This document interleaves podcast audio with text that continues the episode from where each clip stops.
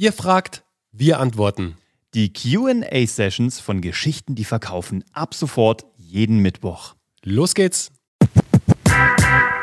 Ich komme beruflich aus dem Bereich Versicherung und Finanzen, habe dort einiges an Berufserfahrung und wirklich ein krasses Expertenwissen. Ich habe aber überhaupt keinen Bock mehr darauf, für große Firmen zu arbeiten, Konsum zu unterstützen oder Kack zu verkaufen. Das finde ich super. Habe ich auch nie gemacht, deswegen gab es aber immer Ärger und ich musste raus ich will jetzt mein eigenes Ding machen. Ich hatte ein sehr bewegtes Leben, viel Stress und Druck von innen und außen und mein Lebensmotto äh, war, ich will endlich meine scheiß Ruhe haben. Irgendwann kam der Punkt, an dem ich jetzt auf die Suche nach dieser Ruhe gemacht habe, meine Reise zur Ruhe und zu mir.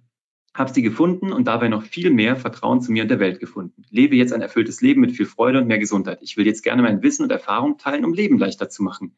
Ich will mein Expertenwissen in den Finanzen aber nicht wegschmeißen, weil es einfach mega nützlich ist und auch meinen Blick auf die Welt verändert hat und einen großen Teil von mir ausmacht. Was sagt ihr dazu, Finanzen mit Spiritualität zu verbinden? Geld als Energie, Finanzen vereinfachen über Minimalismus und so weiter. Wenn ich meine vier Themen so aufteile, wäre eins Finanzen, zwei Spiritualität, drittens Natur, Viertens, was mache ich aus, äh, was mache ich jetzt Thema vier?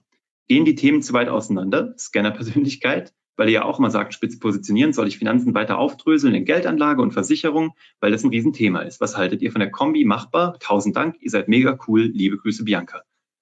Absolut machbar. Ist auch mega. Das ist ja, Geld ist Energie. Also ist ja auch nur eine Form von Dingen, die von A nach B fließen, genau wie Energie. Kommuniziert sich hervorragend. Finanzen bleibt aber ein Thema. Du kannst Dinge drunter packen, aber du brauchst ein, ein viertes Thema und das heißt überraschenderweise Bianca.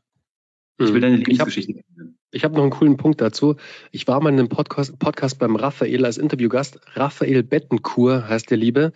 Und der hat sich auf YouTube mittlerweile echt eine riesige Reichweite aufgebaut, genau mit den Themen, die du gerade beschrieben hast. Also der geht auch das Thema Finanzen ja. mit einer spirituellen Energie äh, an und hat da teilweise haben Videos von dem ein paar hunderttausend Aufrufe. Also der hat sich echt eine riesige Community aufgebaut und der hat ein richtiges großes Business daraus generiert. Also Raphael Bettencourt, kannst du dir mal anschauen.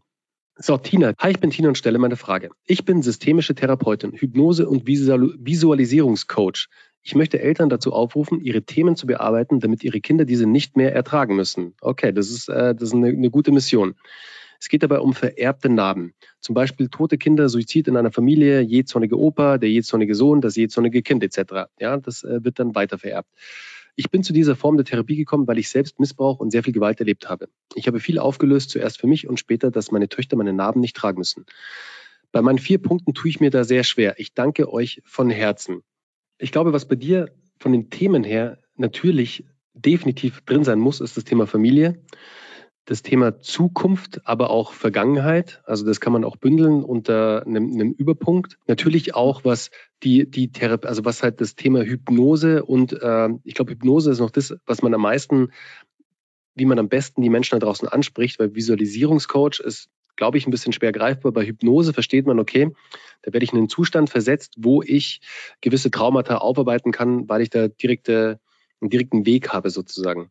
Das muss auf jeden Fall auch rein. Also äh, Education zum Thema Hypnose als dritten Punkt finde ich sehr wichtig. Und als vierten dann noch einen privaten Punkt, der dich widerspiegelt. Also dich, Tina. Ganz genau.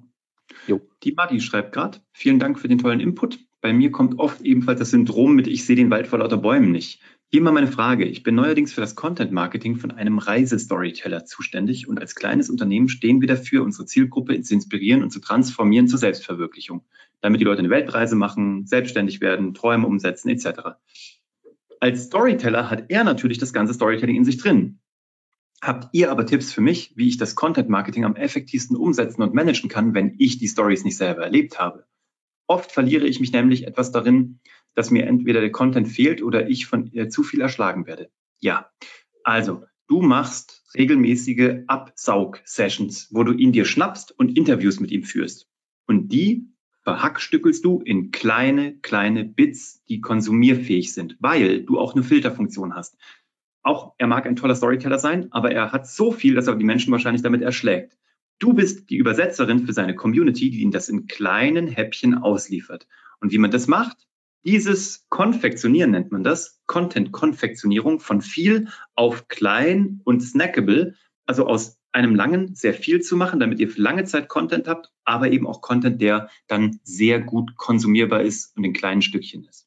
Das war die heutige QA-Session bei Geschichten, die verkaufen. Wenn auch du eine Frage hast, schreib uns gerne deine Frage an office.kuvg.de. Mach's gut.